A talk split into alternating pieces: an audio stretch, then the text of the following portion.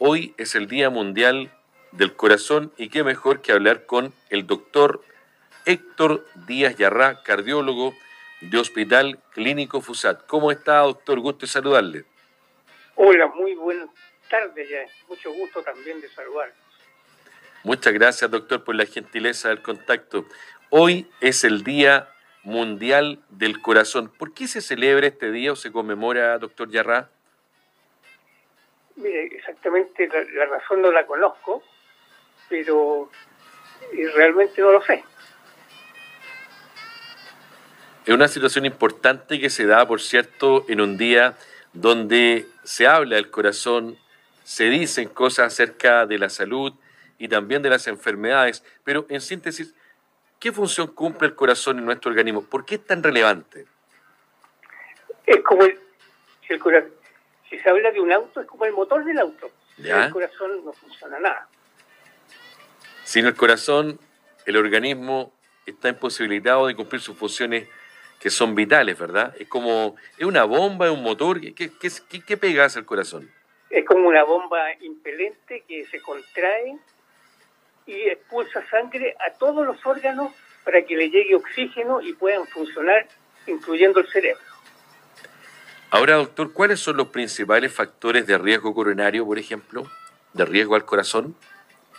La hipertensión arterial, el tabaquismo, el colesterol, la obesidad, el sedentarismo, la diabetes y también antecedentes familiares de cardiopatía. Chuta, son hartas razones, pues, doctor. Sí. ¿Ah? ¿Y qué recomendaciones puede dar respecto a la alimentación? Partamos por eso, porque todos los días tenemos que comer, tenemos que alimentarnos, en fin. ¿Qué recomendaciones para cuidar nuestro corazón? Hay, hay, varias cosas importantes porque en Chile tenemos una muy mala alimentación. Hace muchos años teníamos una dieta muy parecida a la dieta mediterránea.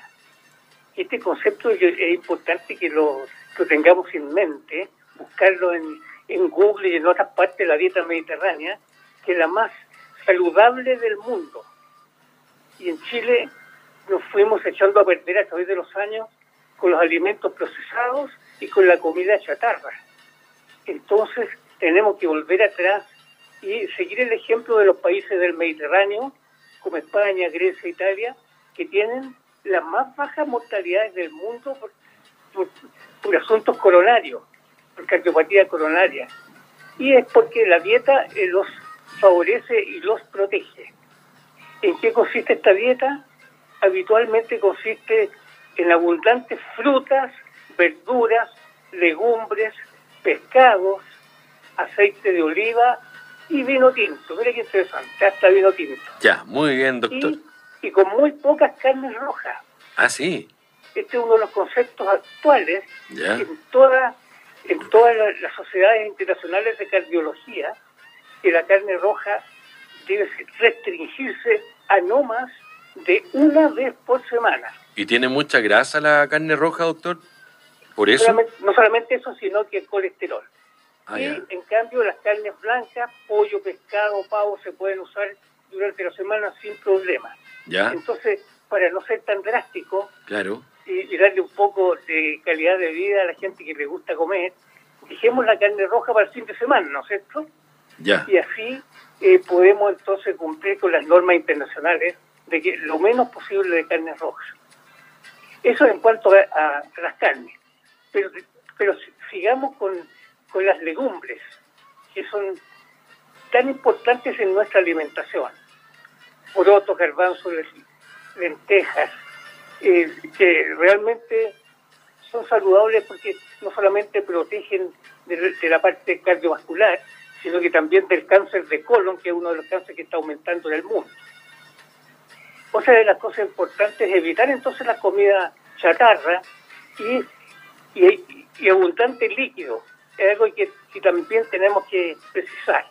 Uno debiera consumir mínimo un litro y medio a dos litros de líquido al día, incluyendo todo líquido, agua, leche, leche descremada, evitar las bebidas azucaradas, eso es importante, darle más importancia a, las aguas minerales con poco gas y e incluso el agua de la llave también puede servir cocida, hervida y después se enfría. Eso es lo saludable desde, el punto de vista de, eso. Frutas y verduras abundantes. que se recomienda lo ideal como dieta y consumir cinco porciones diarias de entre fruta y verdura. Por ejemplo, tres frutas, dos verduras y curiosamente de distintos colores porque tienen distintas vitaminas que aportan. Y la sal también es importante disminuirla al mínimo y también en Chile tenemos un alto eh, consumo de sal, que es el doble de lo, de lo habitual. Eh, nosotros desde chicos nos acostumbran a, las comidas sabrosas porque tiene mucha sal. Tenemos que evitar entonces desde los niños que, que se, se inicien su dieta con poca sal y también con poca azúcar. También importante incluso que sacar el azúcar de la alimentación y usar los edulcorantes. Eso en general. Yo creo que entonces, en, resumen, evitar los, los, alimentos ultra procesados, las comidas chatarras y tener una dieta saludable de estilo mediterráneo, que es lo que se está imponiendo ahora en el mundo. Doctor, eh, frutas, verduras, poquita sal, poquita azúcar, harta agua, ejercicio, en fin, y, consumir eh, carnes blancas. Eh, acá le preguntan hartas cosas, mire, ¿qué pasa con los aceites? Porque aquí se recomiendan todos, pero finalmente, al parecer, el más sano sería el de oliva y el de maravilla. ¿Los demás no son tan sanos? Claro, exactamente. El más sano de todos es el aceite de oliva, pero tiene que ser extra virgen y también el aceite de canola. Esos son los más. Los otros no es que no sean malos, sino que no son tan buenos. ¿Cómo Pero el aceite de oliva es el que consumen en, los países mediterráneos, en la dieta mediterránea. Eh, ¿Y, los otros, doctor, no son tan buenos porque son hidrogenados? No necesariamente por eso, sino que no aportan lo que los omega 3 que aporta el aceite de oliva. Ya. Mire, acá hay una pregunta eh, sobre, la auditora dice, ¿Qué recomienda usted? ¿O la mantequilla o la margarina? ¿Qué es más sano o, menos, menos dañino para el corazón? bueno, ambas son, son productos eh, grasos, ¿no es cierto? el exceso de grasa es malo para la salud. La mantequilla tiene un exceso de grasas saturadas, pero curiosamente en la elaboración de, de la ¿De la mantequilla? No, de la... Margarina. En la, elaboración de la margarina, al hidratarse, al hidrogenarse, se hace tan mala como la mantequilla, porque se producen los ácidos trans. Pero hay algunas margarinas que se salvan que no tienen ácidos trans. Entonces, cuando uno eh, tiene que comer, tiene que elegir una margarina, tiene que fijarse en el, folleto que diga sin ácidos trans. Esas se pueden comer y no tienen tanto riesgo o mucho menos riesgo que la mantequilla, eh, que son grasas saturadas. O sea, sin ácidos trans. Ya, oiga, doctor, y desprendo entonces que por eso en la comida chatarra usted menciona entre lo dañino la mayonesa, aunque la haga en casa uno igual es alta en colesterol. ¿La qué? La mayonesa. Ah, sí, pues la mayonesa tiene colesterol, exactamente. Aquí, hay que elegir en todas las, las dietéticas, las light, tienen menos, tienen menos, menos grasa saturada. Doctor, ¿qué pasa con el pan? Le preguntan acá, el pan blanco, la marraqueta, la yuya, el pan integral, igual se puede comer harto pan integral, es más sano, no es tan sano. ¿Qué pasa ahí con, el pan integral para el corazón? Sí, idealmente el pan integral es, es mejor, porque las harinas blancas, además de que gluten y tienen más hidratos de carbono, pueden pueden desfavorecer la salud. Eh, eh, recomendable el pan integral, claro. Doctor, ¿qué pasa con los embutidos? Por ejemplo, todo lo que conlleva, que lleva mucho aliño, mucho ají, no sé, pues las prietas, las longanizas, los choripanes, las vianesas. Eso eh, no debería comerse todos los días, me imagino, ¿no? Por supuesto que no, por eso te digo, hay que dejarlo para, para cosas excepcionales como fiesta, como fin de semana, como el 18 porque además de, tener muchas grasas saturadas, tienen mucha sal, un exceso de sal también. O sea, por todos lados son perjudiciales. Doctor, eh, ¿qué pasa entonces, por ejemplo, con la gente que me escribe acá y me dice, cada día los alimentos están más caros, cada día el sueldo alcanza menos y cada día hay que alimentarse y claro, pareciera, pareciera que lo sano es más caro que lo no tan sano. Por ejemplo, ¿está de acuerdo usted con eso? Sí, desgraciadamente es así. Se ha visto que la, comida saludable sale más cara que, que la comida chatarra. Desgraciadamente es así.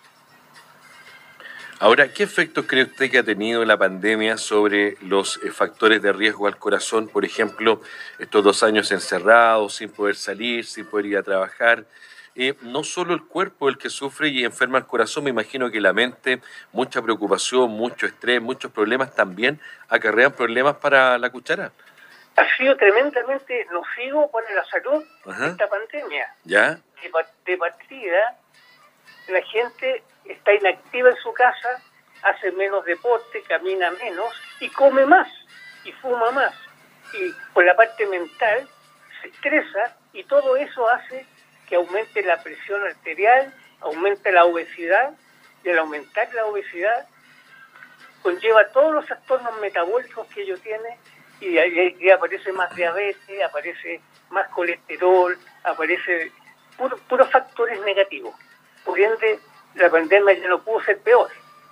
aumentó todos los factores de riesgo. Doctor, acá le preguntan cómo llegó la primavera, harto asadito para el 18, encerradito en el, en el invierno, poca actividad, harto sándwich, harto cafecito, papitas fritas, en fin, ¿cómo retomar la actividad física? Ir a jugar baby con los amigos, salir a correr, ir a andar en bicicleta. ¿Cómo se debe hacer ya en este tiempo? ¿Ir al gimnasio? Sí, no, yo creo que lo más saludable es hacer ejercicio. Ya. Nosotros somos un país muy sedentario. Nuestras mujeres son una de las más sedentarias del mundo, tienen casi un 90% de, mujeres sedentarias en nuestro país. Y el ejercicio es, indispensable y hay que promoverlo desde la infancia. Desgraciadamente en Chile eh, no lo estamos haciendo en los colegios. Fíjate que para los escolares se recomienda una hora diaria de gimnasia, una hora diaria. Y resulta que los colegios hacen una hora al mes, perdón, a la semana, si es que hacen, y hacen unas cosas teóricas. Entonces, no, estamos eh, haciendo algo positivo con nuestra salud. Eso en cuanto a, a los jóvenes. Y en cuanto a los adultos, lo mínimo sería hacer 30 minutos tres veces por semana, completando unos 150 minutos a la semana de ejercicio moderado Doctor. Y en cuanto a la pregunta, ¿Mm? claro, si uno no tiene cómo ir a un gimnasio, por lo menos tiene que caminar, y caminar rápido. Caminar rápido es más o menos 6 kilómetros por hora. Y eh, si uno no puede salir a caminar porque tiene miedo, porque tiene eh, miedo a que lo asalten, a que haya perros por la calle, eh, en la misma casa uno puede hacer gimnasia trotando, y la gente que tiene bicicleta estática, puede hacer ejercicios aeróbicos y moverse lo más posible. Ahora, si la gente tiene la posibilidad de salir a hacer deporte, como dice baby, tenis, pero extraordinario que empecemos a salir de, la vida sedentaria, que es uno de los grandes factores de riesgo. ¿Cómo se hace ahí? Aunque sean, aunque sean 10 minutos diarios que uno haga, ya disminuyen en un alto porcentaje las posibilidades de hacer un ataque cardíaco. ¿Y, y, cómo se hace esa transición eh, o se hace de a una? Porque la gente dice, claro, hemos estado detenidos, eh, ¿no es cierto?, sin hacer movimientos, sin hacer ejercicio, pura oficina, pura pega, estrés, eh, comiendo mal, en fin, y, queremos ir a hacer baby o queremos ir al gimnasio. ¿Cómo podríamos evitar que alguien se sienta mal o de repente, no sé, pues sienta algún problema al corazón haciendo ejercicio que sea intenso de una vez por todas, digamos? Claro, la gente que tiene factores de riesgo coronario, que, que tiene problemas de hipertensión, eso lo, lógico es, que su médico tratante les dé la autorización. Los que no tienen esos problemas, por supuesto que el cambio de inactividad a, ejercicio tiene que ser gradual, muy gradual. No hay, si, si tú juegas eh, un baby, juegas fútbol, juegas tenis, eh, no puedes de, la noche a la mañana hacer un partido completo porque te puedes desmayar, te puede dar un ataque. En cambio, tienes que empezar con 5 minutos, 10 minutos, 15 minutos, y recién como en los tres meses de empezar en forma gradual, uno ya está en condiciones de poder hacer como hacía antes o como debería hacerse. Y doctor, ¿cuál es la importancia de la vacunación COVID en relación a las personas que tienen factores de riesgo? Porque el COVID va, nos va a seguir eh, acompañando, aunque ya después nos saquemos la mascarilla, pero la vacunación va a existir de manera anual. Eh, ¿Ayuda a la persona que tiene problemas los crónicos, por ejemplo? Pero por supuesto, si no fuera por la vacunación se habrían muerto, pero mil veces más personas de las que se han muerto, porque las vacunas los ha salvado a muchos. es, importante seguir las normas de, de las autoridades de salud. Yo creo que es importante vacunarse y sobre todo a la gente que tiene más riesgo, que son los que más llegan a la, a la UCI, los tienen que intubar y son los que se pueden morir. Por supuesto que es importante seguir todas las normas de, de las autoridades de salud. Hoy es el Día Mundial del Corazón y estamos conversando con el doctor Héctor Díaz Yarrá, cardiólogo del Hospital Clínico FUSAT, en esta ventana de salud que nos entrega Magazine el Teniente de Codelco. Doctor, eh, acá le preguntan, por ejemplo, por la hipertensión arterial. ¿Se da más en hombres, en mujeres? ¿Se da en personas obesas, en delgadas? ¿Se da después de los 40, antes de los 40, después de los 40? ¿Cómo es eso? Bueno, la hipertensión es uno de los factores más importantes de riesgo. Y eh, en Chile tenemos una alta prevalencia de hipertensos. Por supuesto que las personas que tienen otros factores de riesgo como obesidad tienen mucho más eh, frecuencia de ser hipertensos. Y por aquí decir los, los que tienen antecedentes familiares de hipertensos, los que son sedentarios, los que no hacen ejercicio, los que consumen mucha sal, todo eso van a ser hipertensos. Eh, será un poco más en el hombre que en la mujer. Pero igual tenemos alrededor de un 30% de nuestra población hipertensa y en la medida que avanzamos en edad se va haciendo cada vez más hipertensa. Por ejemplo, a los 70 años ya más del 60, 70% son hipertensos. O sea, en Chile tenemos una alta incidencia, prevalencia de hipertensión arterial. Doctor, y por ejemplo, esa presión arterial cómo se debe tomar y debe ser la misma, porque hay esta gente que nos dice que tiene estas máquinas para tomarse la presión en las casas, en fin. Eh, la misma presión arterial de, un chiquillo de 15 años versus uno que tiene 50 y con uno que tiene 70, ¿cuáles serían esos parámetros en las mínimas y en las máximas? ¿Es siempre igual? ¿Cómo es eso? Existen, existen normas americanas y europeas que difieren un poco esos conceptos. Por ejemplo, los americanos piensan que las personas tienen que tener menos de 130 con 80 de presión máxima y mínima, sistólica y diastólica. Y los europeos piensan que son de 140 con 90. Nosotros en Chile seguimos a los europeos. Pensamos que los americanos son un poco exagerados, porque con 130, 80, toda la población sería hipertensa. Claro. Y en cuanto a los niños, por supuesto que ellos tienen mucho, tienen, eh, tienen eh, em, cifras de presión mucho más bajas que, los adultos. Eh, los niños tienen, por ejemplo, presiones de, de 100 con 60, de 11 con 60. Y en la medida que uno va avanzando en edad, eh, esto va aumentando. Como guía las normas esas internacionales. Pero una persona mayor con 140, 90, por ejemplo, eh, estaría prácticamente normal versus un joven de 18 años que sería presión muy alta para él.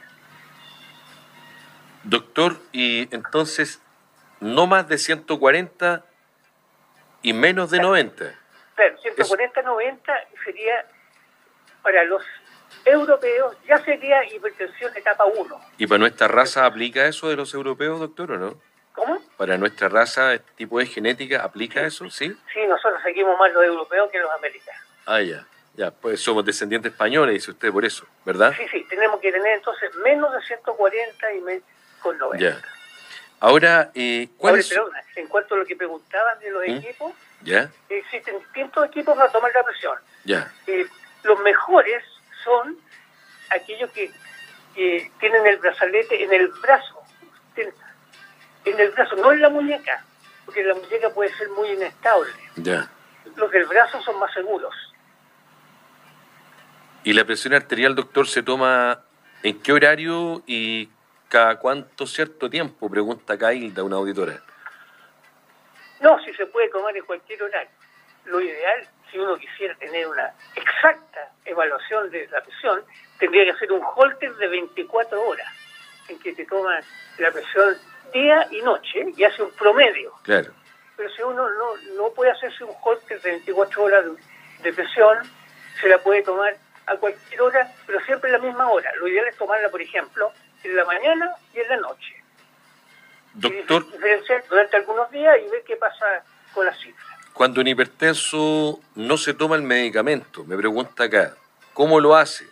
¿Se le olvidó, salió apurado, no sé? Y lo otro, un hipertenso puede tomar vinito tinto, como dice el, doctor, señala acá, un mismo hipertenso. Si está bien controlado con la presión, no hay problema que tome lo que se llama moderado, que para el hombre son dos copas de vino tinto y para la mujer es una. Si está bien controlado y si no tiene alto los triglicéridos de los colesteroles, que ahí estaría contraindicado el alcohol. ¿Por qué se convierte en azúcar eso? Claro. Ya. O sea, es grasa. Es, grasa. Derivada del azúcar, claro. Ya, y, y, por ejemplo, cuando se, se pierde de estar tomando el, el, losartán, por ejemplo, no se puede tomar juntos, habrá que esperar y, y tomarlo cuando corresponda al, eh, en el periodo que viene, ¿verdad? No, mira, cuando, cuando se deja de tomar una tableta puede haber una crisis de es, riesgoso. Ah, chuta, ya. Hay que tomarlo lo antes posible hasta que se lo dio.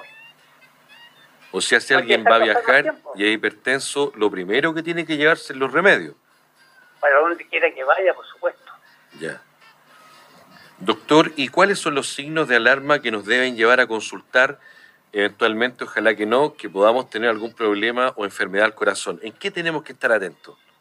No, lo más, lo más importante de todo es el dolor al pecho. Ya. Eh, uno hace ejercicio y siente una opresión en el pecho como un peso. Y se le puede ir al, le toma la mandíbula así como si lo estuvieran apretando para estrangularlo. Ese es el principal eh, inicio de que puede estar siendo un, ataque cardíaco. Lejos eso. Doctor, y por ejemplo, ¿cómo saber si estamos enfermos del corazón? Claro, están, están los chequeos, están los exámenes, pero hay esta gente que nos dice que por el tema del estrés y la pandemia adquirieron, por ejemplo, fobias o crisis de pánico, que se manifiestan con latidos irregulares o muy rápidos del corazón, sudoración, miedo, sensación de muerte inminente. Eh, ¿Cómo la gente puede decir, bueno, en realidad lo que tengo a lo mejor es más psicológico que cardíaco? Lo más probable es que sea así. Lo más probable es que sean solo crisis de pánico. Bueno, ahí hay que hacer un, electrocardiograma y un, test de esfuerzo para descartar. Perfecto. Recomendaciones finales entonces el doctor Díaz Yarrá a esta hora en Magazine El Teniente de Codelco, Día Mundial del Corazón. Un abrazo, doctor, que esté muy bien. Pero igualmente para ustedes, mucho gusto. Que esté bien. Doctor Díaz Yarrá, desde el Hospital Clínico FUSAT, ya lo saben ustedes porque es importante cuidar el corazón. Existen muchas enfermedades o afectaciones del corazón, ataque al corazón, infarto al miocardio, enfermedad cerebrovascular, hipertensión, angina de pecho, arritmia, insuficiencia cardíaca. ¿Cómo cuidar tu corazón? Bueno, ya sabes, tomar la presión periódicamente si eres crónico o tienes antecedentes, no sé, tu papá, tus abuelos eh, tienen problema al corazón Cocinar y comer sano, ya lo dijo el, el doctor, harto omega 3. ¿Dónde encuentras omega 3? En el atún, en el salmón, en la palta, en los frutos secos, en fin, aceite de oliva. Hacer ejercicio al menos media hora al día, ya camine, ande en bicicleta. Limitar el consumo de sustancias perjudiciales, la sal, el tabaco, el azúcar, el alcohol y las grasas. Controla tu colesterol, controla tu peso también, y aunque seas flaco, igual podrías tener problemas al corazón, se tapan las arterias y ahí la cosa no es chiste, ¿verdad? ¿Qué hacer en este Día Mundial del Corazón? Bueno, cuidarlo y por supuesto seguir estas indicaciones.